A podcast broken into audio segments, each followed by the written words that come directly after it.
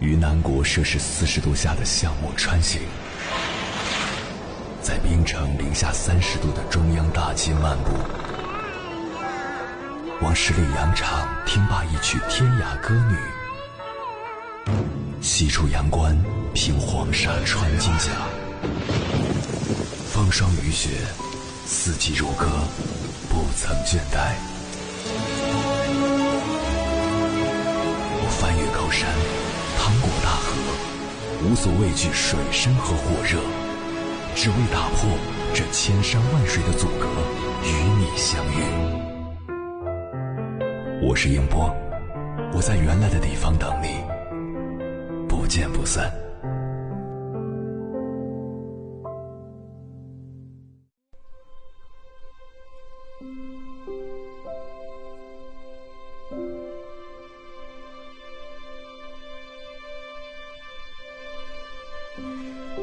在快节奏的工作生活中，我们常常倍感压力，很难获得真正的放松。但有一些人却永远看起来很有松弛感。那么，什么是松弛感？如何获得松弛感呢？我在知乎上找到了三个答案：一、不在意。答主天宫开悟认为是一种万事与我无关的心态，也就是不在意，不在意结果。不在意自己在别人眼中什么样，不在意得失成败，没什么想抓的。只有在这种心态下，你才能做到最好，而且是最轻松不费力的。完全没有一点点必须要得到什么的想法，就没有紧张，没有紧张就没有僵硬，没有僵硬就没有阻碍，没有阻碍，生命能量就能最大化的通过。从而产生最大化的效果，整个生活就能以最顺畅的方式表达。就像几乎没有电阻就是超导体，电流就能最顺畅的流过，不会消耗。再举个例子，你自己丢钱了，你很紧张；别人丢钱了，你就不在意了。想想为什么？参透它，你就知道怎么放松了。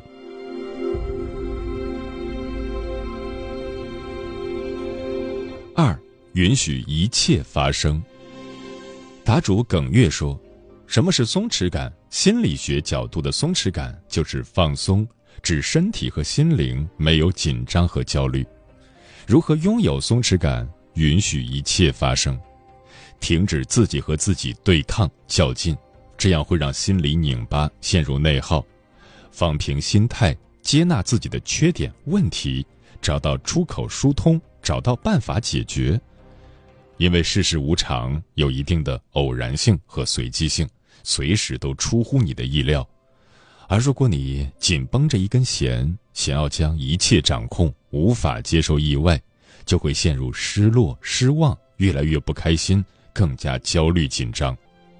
心理上留出足够的变化空间来转弯，从左到右，从九十度到三百六十度。不论高低，心都在一种安宁平静的状态里，从容接纳一切自然的发生。要放下控制欲。当我们想要精确的按照自己的期望设计事件的进程，我们的注意力会被全然占据，而难以享受到一些意外的美妙过程。接纳不完美，享受各种无常体验，接受生命的。起伏高低，允许自己犯错、搞砸、失败、清零，停止与世界为敌的精神内耗，放下执念，一切都是最好的安排。也要接纳总是难以放松的自己。在一些心理学的著作里，也有作者建议通过冥想来获得松弛感的具体方法。你的思维会来回跳跃。但深层的内在，你的心跳以及血压和免疫系统的反应将变得稳定而放松。松弛感就是这样的，你的呼吸起伏变得顺畅、温和而又深沉，你感到温暖而平和，就像被慈爱的父母搂在怀中。这是一种美妙的感觉。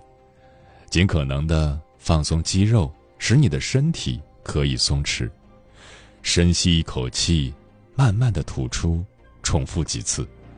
想象自己像云朵一样漂浮着，你不是要停止恐慌的体验，而是试图将自己从中抽离出来。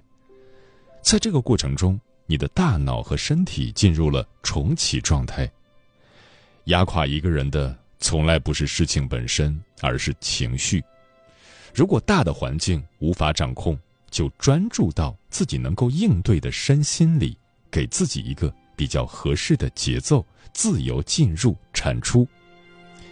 做事时，像禅宗说的：“风来疏竹，风过而竹不留声。”当一片疏朗的竹林有风经过时，飒飒作响；风过后归于平静，不再发出声响。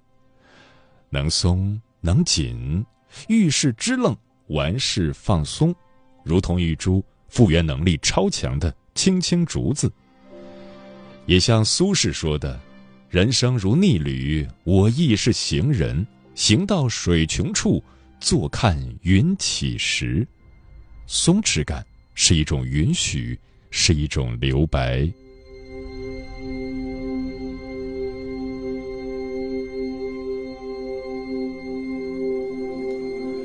三，活在当下。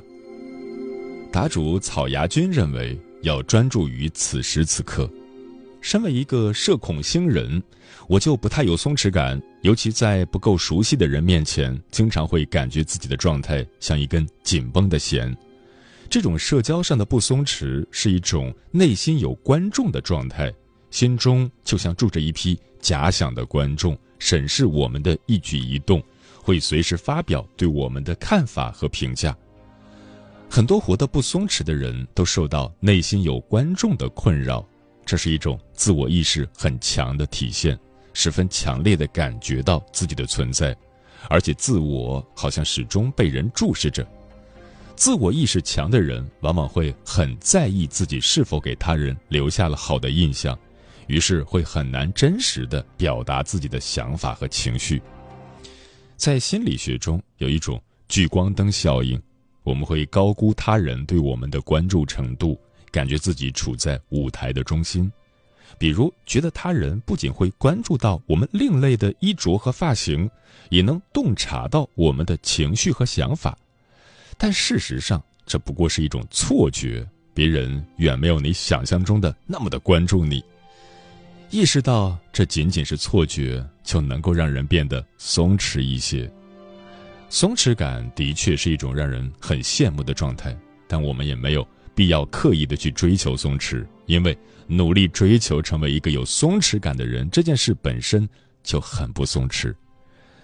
当我们忘记要变得松弛这件事，而是活在当下，专注于此时此刻，以及尝试去拥抱真实时，你可能依然是社恐，依然在有些场合做不到松弛。但你会发现，内心的观众会不再对你有那么多的审视与苛求，生活也会少很多的困扰。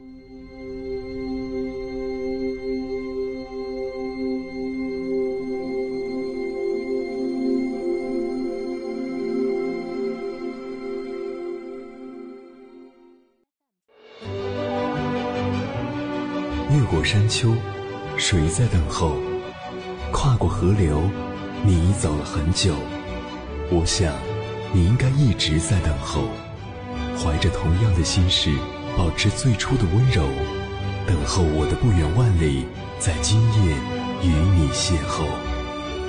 中央人民广播电台交通广播，千山万水只为你，夜上浓妆，月色正好。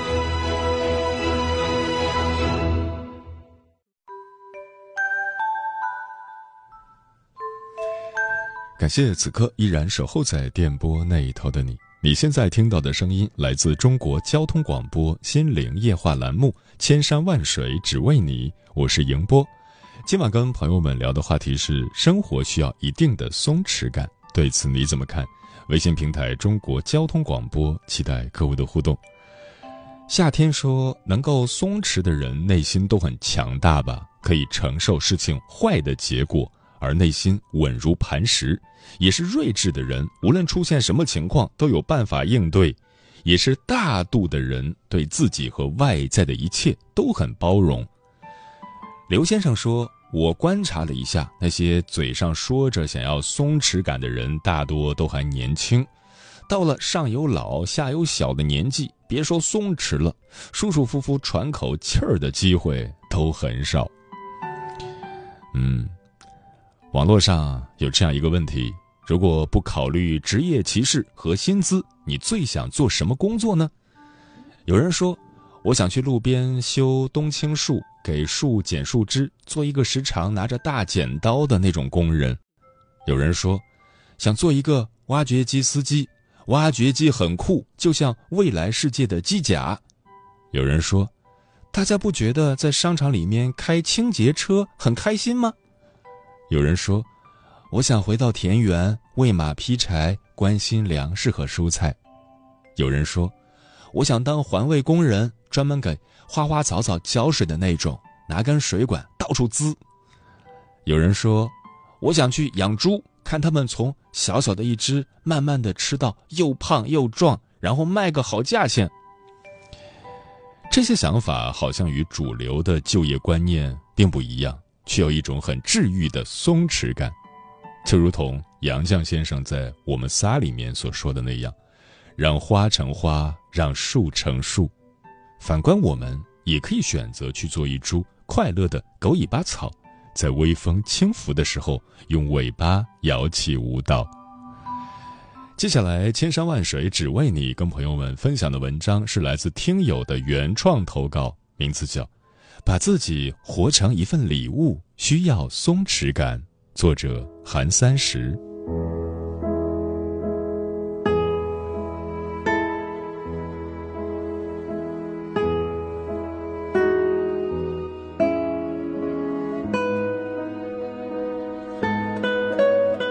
现实中，我们好像都活得蛮紧绷的，每天要面对着各式各样的问题，承担着千奇百怪的压力。有的人比我们跑得快，比我们做得好；有的事情不想做，却又不得不做；有的人明明很厌烦，却勉强自己笑脸相迎。我们怕得罪人，怕对不起别人的期待，怕辜负，也怕被辜负。在紧绷的节奏里奔波忙碌，无暇思考，只好自欺欺人，苦笑着把委曲求全叫做成长。这种紧绷感在人际交往中会演变成不配得感和牺牲感，而这种过剩的边界感让对方也同样变得紧绷起来。我意识到这一点，是因为我珠海的那个大学同学。那年我毕业在家，被家里人按在家里考编制，压力大到整晚整晚睡不着，再多施加一点点压力，便会感到狂躁不安、歇斯底里的狂叫和哭泣。当他得知我的境况，劝我和他一起去珠海，我终于得以逃离那令我窒息的环境。到了珠海，他收留了我和我的猫半年多。即使被我的猫挠了，要自己花钱打狂犬疫苗，也没有发过半句牢骚。这让我常常觉得亏欠。于是，在他和女朋友闹别扭的时候，我会努力维护他，并且安慰他们两个。在他女朋友到这个城市找他的时候，把自己省下来的钱给他用。他觉得我离家远会想家，便把我介绍给在这边的长辈。有时间我们会相约一起去看望老人，而我会尽量把时间安排在我休息的日子，坐车到老人家附近的市场买食材，再花几个小时做好饭，以便他下班回来的时候刚好能直接开饭。我们很少对对方提出要求，更别提失望和吵架。我们可以很久很久不说话，也会珍惜来之不易的相见。从来不必担心不联系会让我们陌生。我抓住他回家的机会，与他在沈阳重逢，带着他一起去参加聚会，而他也带着我回到他的家乡，在他的家人和朋友面前，骄傲地把我介绍给他们。我们之间充满了默契，了解、接受、尊重对方所喜欢的生活状态。他理解我的拮据和孤单，我维护他的细腻和慵懒。他让我懂得，我们不需要为彼此做出任何改变。我本来的样子就已经足够让人喜欢，而他本来的样子也恰好被我需要。一些朋友的不配得感是面对着别人的突然示好，觉得诚惶诚恐，一方面感觉自己配不上，一方面会思考对方是否在向自己索求关系、捆绑利益，于是，一退再退，退回壳子里，再筑满高墙。何不简单一点？别人对我们的示好，只是因为我是我，仅此而已。无论我们觉得自己有多普通，甚至不堪，但总有些优点，而且刚好被别人需要。当他们看见的时候，黑白的我们就突然被赋予了色彩，成为他们眼中的难以替代。我的朋友在我眼中都是一些很厉害的人。那个因为我的文章要在电台朗读而陪我等到凌晨的朋友，让我知道自己被看见、被理解。那个有一点点自卑的小姑娘，让我感觉自己被需要。那个在舞台上蹦蹦跳跳的歌手，是我苦难困顿时的解药。那个陪我在音乐节现场一起蹦迪的女生，让我知道。我可以成为自由的风，从而可以去自由的风。他们或许在这个世界籍籍无名，但在我的世界里，可是的的确确占了极大的比重。他们给我带来了不一样的色彩，所以他们在接受我的礼物的时候，我不希望他们推辞，也并非期待他们收了我的礼物后会成为谁。我所期待的是。他们在坦然接受后，能够给予我反馈，于我而言，这就已经是莫大的荣幸了。爱是不觉打扰，但常觉亏欠，而不是羞于打扰却常觉亏本。觉得亏本，就是人际交往中的牺牲感。某天酒后，我与朋友聊到这个话题。那段日子，我因花钱过于潇洒，再加上工资延缓发放，生活拮据的很，准备老实的宅在宿舍。他给我打电话邀请一起出去玩，由他负担所有的花销。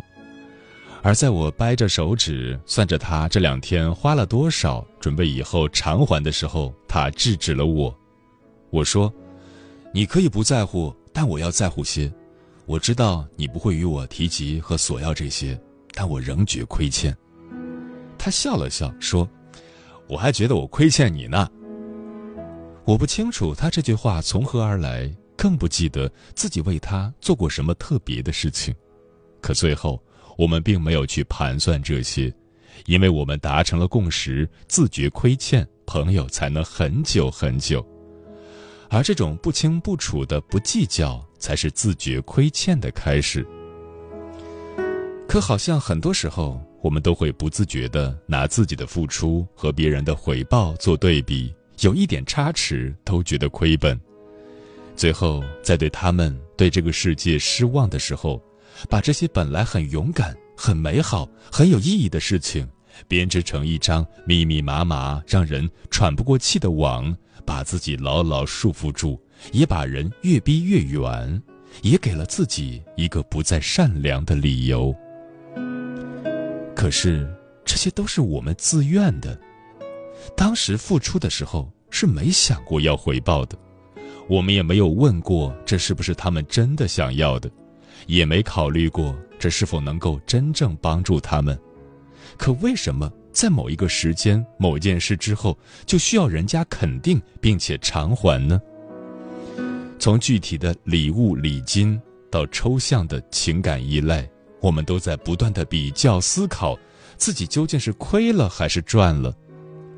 我们变得市侩，做事的目的性变得越来越明确，开始讲求回报，每一笔奉献都变成了投资，而且不允许有亏损。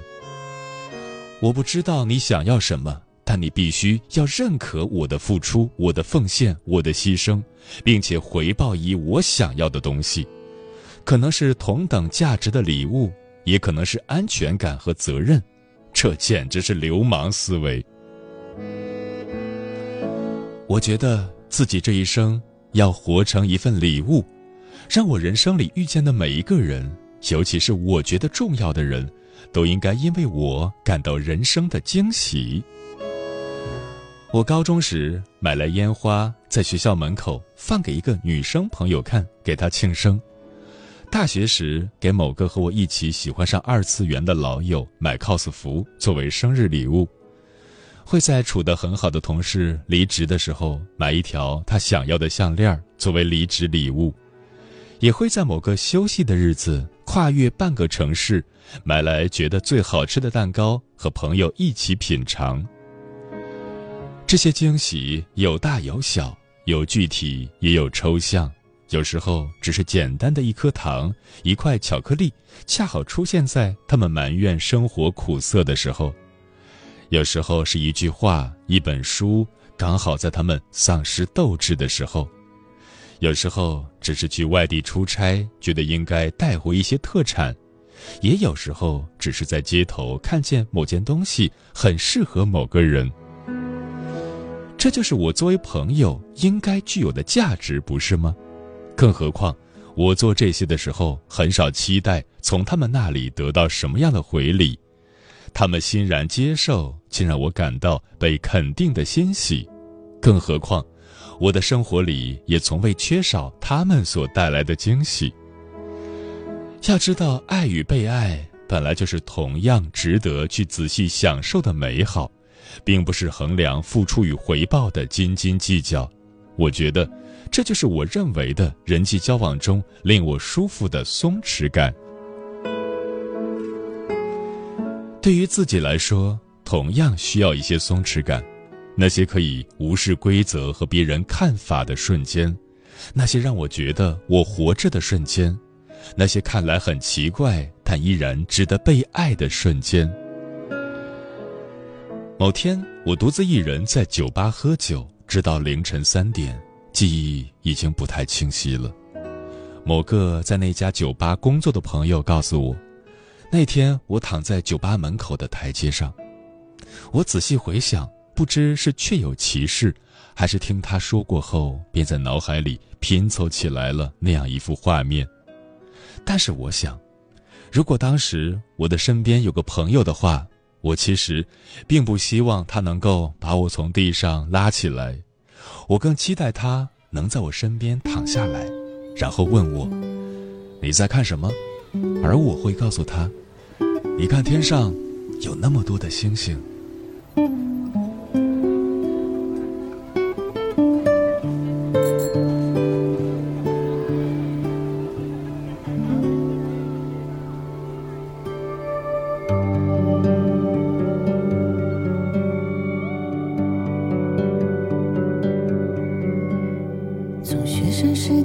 青春如烟，年年都相聚在这熟悉空间。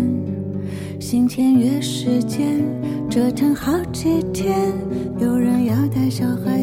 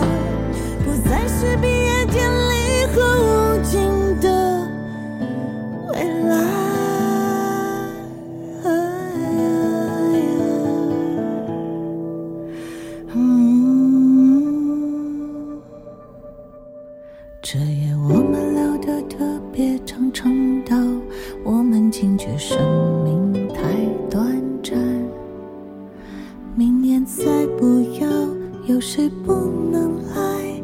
才不愿把眼光从彼此身上离开。阿峰你的酒杯